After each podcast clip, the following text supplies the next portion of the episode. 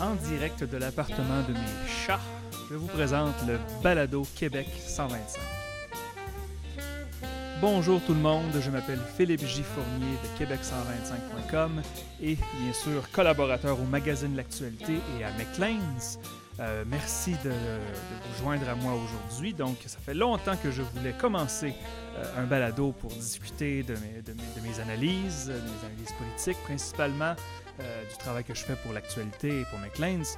Et comme présentement, bon, comme plusieurs d'entre vous, vous savez déjà, je suis prof de cégep et comme les sessions de cégep sont, euh, sont présentement interrompues, elles devraient recommencer dans les prochains jours à distance, j'ai comme pas mal de temps devant moi. Et donc, j'ai aussi dû m'équiper de, de, matériel audio à la maison euh, pour pouvoir justement donner mes cours en ligne. Présentement, je suis en train d'enregistrer des vidéos sur Jupiter et les lunes de Jupiter. Donc, c'est, je suis prof d'astronomie, donc c'est, le prochain chapitre.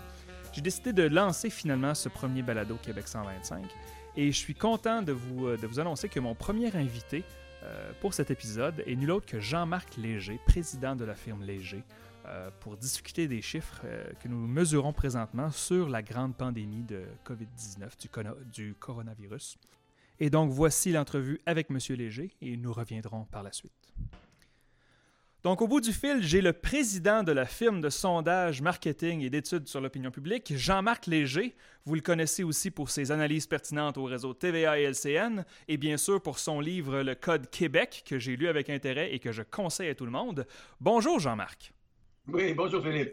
Écoutez, bien sûr, j'aimerais parler avec vous de vos dernières analyses et de vos derniers chiffres, mais d'abord, je vais vous poser une question toute simple. Comment allez-vous et comment vivez-vous cette situation assez euh, extraordinaire que nous vivons présentement?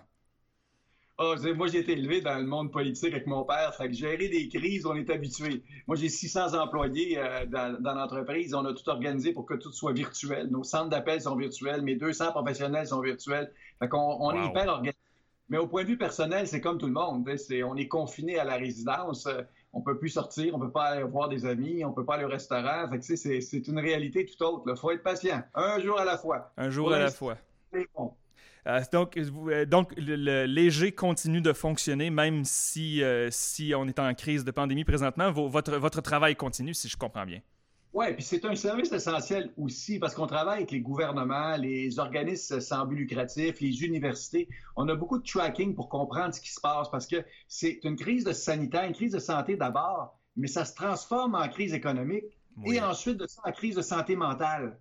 Et euh, moi, j'ai des gens de la Croix-Rouge, de d'autres organisations qui me disaient, par exemple, dans les cas de Fort McMurray ou euh, les, euh, au lac Mégantic, l'effet sur la santé mentale se fait sentir plus tard la plupart du temps. Wow. C'est toute une chaîne de crise qui s'en vient. que nous, comme chercheurs, notre travail, c'est de mesurer l'état de la population. Par exemple, Philippe, une personne sur deux actuellement qui sont à la maison vivent difficilement le confinement. Une sur oh deux. C'est énormément, oui. C'est étrange parce que bien sûr, tout le monde vit ça différemment. Vous dites une personne sur deux le vit mal, ben, donc une personne sur deux le vit bien. Mais il reste que, vu qu'on ne, on ne voit pas vraiment à l'horizon quand est-ce que ça va se terminer, euh, je pense que ce que vous faites de, de suivre de semaine en semaine l'évolution de ça, c'est absolument, euh, absolument vital. Euh, ben, voulais... Ça, c'est un autre élément qu'on a décidé. C'est notre responsabilité sociale. Ce que j'ai fait, j'ai appelé mes amis de la presse canadienne. Je dis, regarde, moi, je publie une fois par semaine l'état de l'opinion. Parce que les chiffres s'en vont en virevole de tous les côtés. Tu es un spécialiste de la statistique, puis ça va de tous les côtés. C'est difficile. Nous, ce qu'on veut, c'est un tracking pour comprendre. Parce que le sondage, c'est important de le suivre, puis comprendre l'état. Donc, la santé personnelle, la santé économique, la santé psychologique des, des, des Canadiens. Puis on suit ça de façon hebdomadaire. C'est la meilleure façon de voir vers quoi on s'en va. Absolument. Euh, écoutez, je vais vouloir parler de ça, bien sûr, mais si vous me permettez, je vais, je vais, reculer juste quelques jours en arrière parce que vous aviez publié il y a deux semaines un sondage pour Le Devoir avec les taux de satisfaction des gouvernements provinciaux et bien sûr du premier ministre Justin Trudeau. Vous l'avez refait avec, je crois que c'était l'Association de des études canadiennes. Euh, exact. Écoutez, 92 des Québécois se disent satisfaits de la gestion de crise du gouvernement Legault. Euh, et bien sûr, ça c'est jusqu'à maintenant, ça pourrait changer, mais personnellement, je, n'ai jamais vu de tels chiffres. Vous sondez les Québécois depuis plusieurs décennies. Est-ce que, vous avez déjà vu ça? Non, c'est historique. Moi, ça fait depuis 86, ça fait 34 ans que je sonde. Là, jamais un taux a été aussi élevé. Même Lucien Bouchard, durant la crise du verglas, ça n'a pas été aussi élevé parce qu'on était le lendemain du référendum. Il y avait beaucoup de fédéralistes non francophones qui étaient toujours sceptiques de toute façon à l'égard du chien Bouchard, ce qui n'est pas le cas pour François Legault, parce que qu'on soit libéral, euh, péquiste ou euh, Québec solidaire, dans un moment comme celui-là, il n'y a pas de confrontation aussi puissante qu'à l'époque. C'est pour ça qu'il atteint ce sentiment-là. Mais je viens de faire une entrevue à, à, la revue Express en France, qui eux autres étaient, étaient émerveillés d'un taux comme celui-là, parce que Macron est loin de ça, la majorité sont loin de ça. Puis il disait, qu'est-ce que c'est? Ben, c'est ça, dans le cas de Québec, comme tu mentionnais, c'est ça la solidarité québécoise. Il y a une solidarité très, très forte derrière les leaders qui se passent, mais cette fois-ci, c'est comme c'est du jamais vu, mais ça dure jamais longtemps. Cette émotion-là, elle est forte au Québec, mais souvent, elle ne dure pas. Et elle... Philippe, j'ai regardé le Morning Consult, le sondage du Morning Consult, qui évaluait chacun des leaders à travers le monde, particulièrement les, le G7+, là, et qui regardait, et qu'en moyenne, tout le monde a grimpé en termes de popularité. Il y en a qui ont moins grimpé, comme un Donald Trump, là, de 3, 4, 5 points, dépendant des enquêtes, mais d'autres comme Angela Merkel ou d'autres comme Boris, Boris Johnson, qui est ben parti très ils ont augmenté de, 23 ou 24 points dans leur Net Promoter Score, là, le, popularité moins impopularité. Là. c'est normal dans une crise qu'il y a une montée. Au Québec, c'est extraordinaire. À 92 mathématiquement, ça, ça dépasse pas 100. exact. Mais je regarde, en fait, vous dites les, des leaders qui viennent de loin. Je regarde euh, euh, Doug Ford en Ontario. Je veux dire, ses taux d'approbation depuis quelques mois, selon plusieurs firmes, c'est entre 30 et 40% Et là, ça tourne, ça frôle les 80% Pour Doug Ford, on, s'entend une figure qui est assez polarisante. Et donc, on voit ça ailleurs au Canada aussi, mais pas au même point qu'au Québec. Exact. La moyenne au Canada, c'est 79% des premiers ministres provinciaux. Parce qu'il faut comprendre, c'est une crise de santé. C'est eux qui sont en première ligne au tout début. Donc, forcément, c'est vers le, provincial qu'on se, se, penche. Et Doug Ford a monté considérablement parce qu'il y a un côté agréable, il y a un côté désagréable, Doug Ford. Le côté agréable, c'est genre de parler vrai, que les Européens apprécient beaucoup. Le côté désagréable, c'est qu'il n'y a aucune expérience, ça va dans plusieurs directions. Fait ce côté-là, ce qui n'est pas le cas de Trump. Trump aurait pu tourner de cette manière-là parce qu'il y a un certain type de parler vrai, mais il y a en même temps les menteries et mensonges qui fait que sa, popularité n'a pas augmenté beaucoup. Il était autour de 43-44 avant, il est autour de 49-50 aujourd'hui en termes de gestion de crise. 47-48 en termes de satisfaction personnelle. Que ça n'a pas grimpé beaucoup aux États-Unis. Mais il y a un effet, hein? on veut les aimer, les leaders, parce qu'on a besoin d'une direction, sauf qu'il y en a certains qui ne sont pas aimables. oui, il y en a certains qui ne s'aident pas non plus. Je veux dire, j'ai vu Doug Ford en conférence de presse et, je crois il avait l'air sincèrement secoué par la crise. Alors qu'on le connaît, Doug Ford, qui, parle en rah, rah, rah, il est très partisan. On dirait qu'il s'est calmé. Peut-être qu'il y a un petit côté humain qu'on ne connaissait pas de Doug Ford qui ressort. Euh, écoutez, l'élément central pour moi, c'est que François Legault a toujours un coup d'avance sur Doug Ford, qui a aussi toujours eu un coup d'avance sur Justin Trudeau. C'est vrai. Parce que c'est une question de est-ce que tu as réagi assez vite?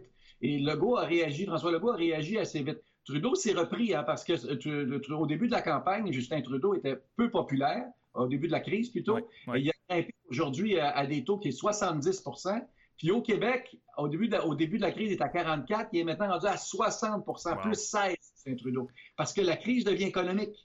Et dans cet esprit-là, le premier canadien a beaucoup d'importance parce que nos salaires, notre argent dépend beaucoup des décisions qu'il va prendre. Exactement. Et en fait, je crois que quelque chose qu'on apprécie aussi, c'est que M. Trudeau n'a pas essayé de se mêler de la santé.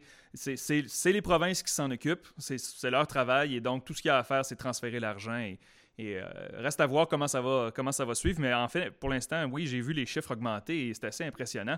Euh, je veux vous parler aussi de votre dernier sondage. Euh, qui était très intéressant, bien sûr, mais une surprise, quelque chose que je n'avais pas vu venir. Il y avait un échantillon américain dans votre sondage. Donc, ça, c'est votre bureau, je crois, à Philadelphie, c'est bien ça, qui a fait le sondage américain? Exact. J'ai un bureau à Philadelphie avec un panel américain. Ça fait longtemps que je veux comparer les deux. Puis dans cette crise comme une crise comme celle-là, il fallait comparer les, deux échantillons. Puis je trouve intéressant de voir ce qui se passe au Québec, qu'on compare avec le reste du Canada, puis qu'on compare avec les États-Unis, parce qu'on vit dans un monde tellement rapproché. Ça, c'est une habitude que je vais prendre, parce que je trouve que ce qui se passe aux États-Unis a tellement d'impact au Canada qu'on va maintenir ce type d'évaluation. Parce que le sondage tel quel, hein, c'est un métier que tu connais bien, Philippe, la donnée est intéressante. 62% des Québécois ont peur. OK. Mais par rapport au Canada anglais, par rapport aux Américains, c'est là que la donnée, je trouve qu'elle prend tout son sens. Absolument. Euh, je regardais euh, justement les comparaisons avec le Canada et les États-Unis et, et dans certaines questions, il n'y a pas une énorme différence entre bon, les chiffres américains et canadiens, mais moi, je regardais, le premier qui m'a fait sourire, c'est euh, pensez-vous que la pandémie de la COVID-19 représente une réelle menace ou que c'est exagéré?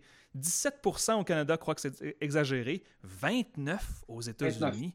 Trois Américains sur 10 croient encore que c'est exagéré, malgré qu'ils aient le plus gros total au monde présentement.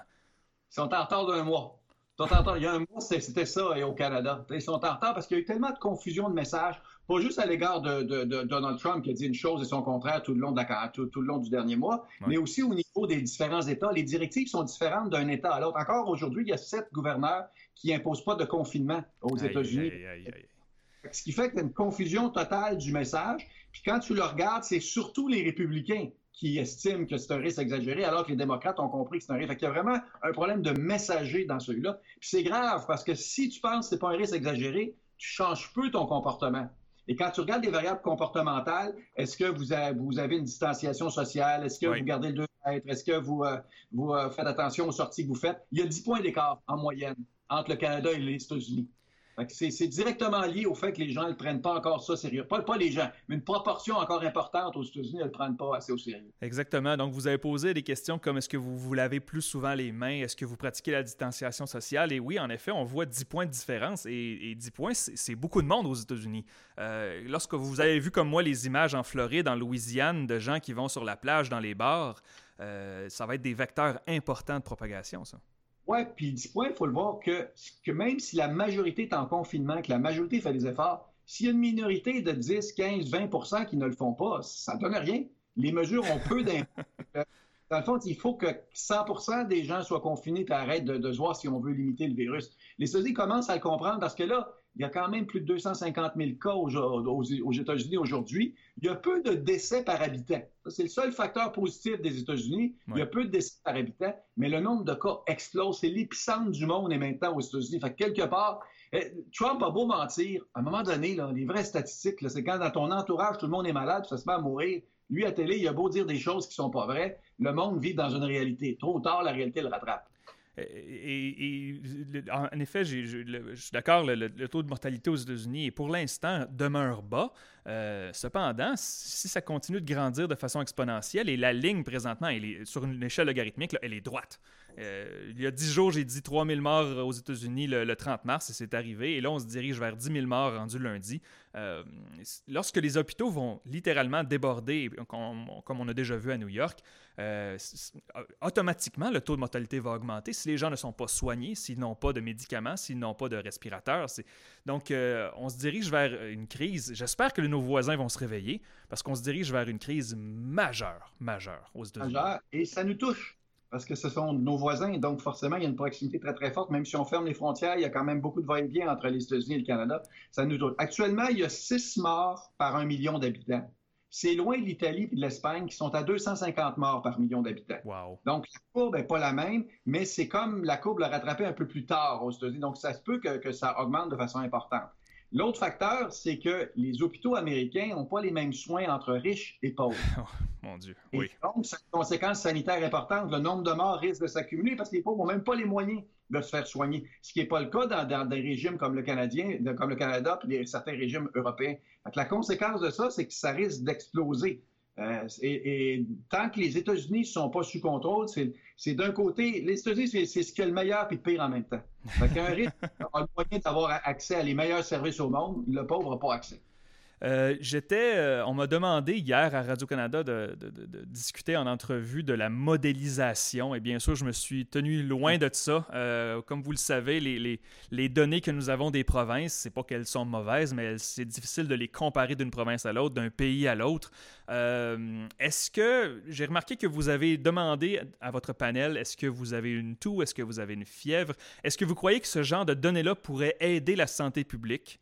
À, réévaluer leurs chiffres de, propagation? Ce qu'on cherche, parce que la donnée telle qu'elle, elle est imprécise, cette donnée-là, parce que c'est vraiment une auto-évaluation, c'est pas diagnostiqué, puis il y a beaucoup de gens de tout, tout style là-dedans. c'est difficile d'évaluer. Ce que j'aime, par contre, c'est de comparer. Parce que tout est égal par ailleurs. Ce que j'ai posé dans un contexte la semaine dernière, je le repose aujourd'hui, et là, je vois l'évolution. Et c'est ça qui est, qui est intéressant. Par contre, d'autres données, c'est ceux sur la santé mentale. Ce type de données est important. Parce que là, c'est un autodiagnostic, tu risques d'être plus proche de la réalité, là, parce qu'il y a des gens qui sont ébranlés par le confinement, ébranlés parce qu'ils ils ont peur, il y a une certaine angoisse, pas juste euh, de santé, mais économique aussi. Au moment où on se parle, il y a 22% des gens qui n'ont pas été capables de payer leur loyer au 1er avril. Ils l'ont payé avec retard en partie, mais 22 nous disaient qu'ils n'avaient pas les moyens. 27% ne sont pas capables de payer leurs dettes, puis 44% ont moins de revenus qu'ils avaient. Une pression financière qui crée aussi d'autres sortes de débordements. Oh, oui, c'est pour ça qu'on suit ces éléments-là pour voir l'évolution. Mais ce que tu as dit, Philippe, c'est important. On a beaucoup besoin de toi là-dedans sur la, compréhension statistique. Parce que c'est tellement vrai, les statistiques sont tellement différentes d'un pays à l'autre. Ce qui se passe en Chine, là, est-ce que c'est vrai ou pas que du jour au lendemain, ils ont tout contrôlé, puis tout d'un coup, les chiffres ont baissé? Non, c'est impossible. Exact. Jusqu'à quel point ils mentent, on ne le sait pas, parce que je suis persuadé que l'État central ne le sait même pas, parce que les régions n'osent pas donner les vrais chiffres à l'État central pour ne pas se faire critiquer ou euh, se faire euh, euh, emprisonner. quand on compare les chiffres, on a de la misère. Par contre, ce que tu dis, c'est qu'il y a comme une évolution qui est semblable d'un pays à l'autre. Hein. Et, l'évolution la plus, la plus importante, là, pas intéressante, surtout pas la plus importante, c'est le nombre de morts. Parce que ça, ça se calcule bien. Le nombre de cas, le problème qu'il y a, c'est qui teste le plus, qui teste le moins. Les États-Unis, ils ont plus de morts que nous, mais ils ont beaucoup moins de cas parce qu'ils testent beaucoup moins qu'au Québec. Fait que les statistiques, sont, ils virevoltent un peu. plus on va avancer, plus les statistiques vont être précises.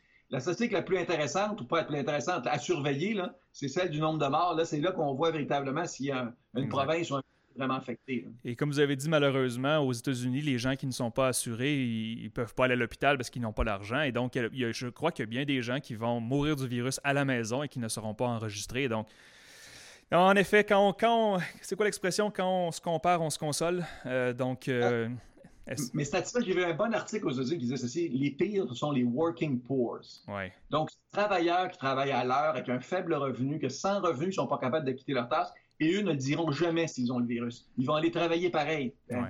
Et c'est parce que sinon, c'est toute leur vie qui est, qui est chambardée. tu as des clientèles comme ça, dans le fond, qui font que le virus va durer un peu plus longtemps qu'il devrait, devrait durer. Mais les courbes aujourd'hui, aujourd'hui, il y, a un article du New York Times qui démontre que dans la majorité des pays, ça commence à plafonner. Et là, il pose la question en termes d'interrogation. Est-ce qu'on voit le plafonnement? Il semble qu'on commence à voir le plafonnement dans plusieurs pays dans le monde qui est une première nouvelle, un premier espoir au moment où on se parle. Exact. Oh, écoutez, on va continuer de suivre ça. Euh, Jean-Marc Léger, merci beaucoup pour euh, votre temps. J'apprécie beaucoup un temps de fin de semaine en plus, quoique tous les jours, euh, c'est jeudi et dimanche, jeudi.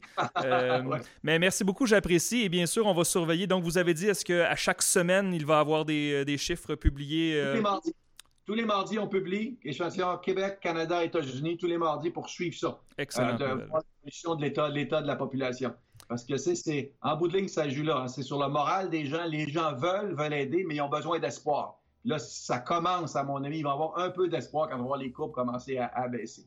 Fantastique. Euh, merci beaucoup, Jean-Marc Léger. J'apprécie beaucoup. Jean-Marc Léger, président de la firme Léger et bien sûr auteur du Code Québec, un excellent livre que je conseille. Merci beaucoup pour votre temps et à très bientôt. Au plaisir. Et c'est ce qui conclut ce premier balado Québec 125. Merci beaucoup tout le monde d'avoir été à l'écoute. Je m'appelle Philippe Giffournier de Québec 125 et du magazine L'Actualité. Je vous invite à vous abonner au balado euh, sur iTunes, sur SoundCloud et ce sera bientôt sur d'autres plateformes. En attendant, prenez soin de vous et à la prochaine. Merci et au revoir.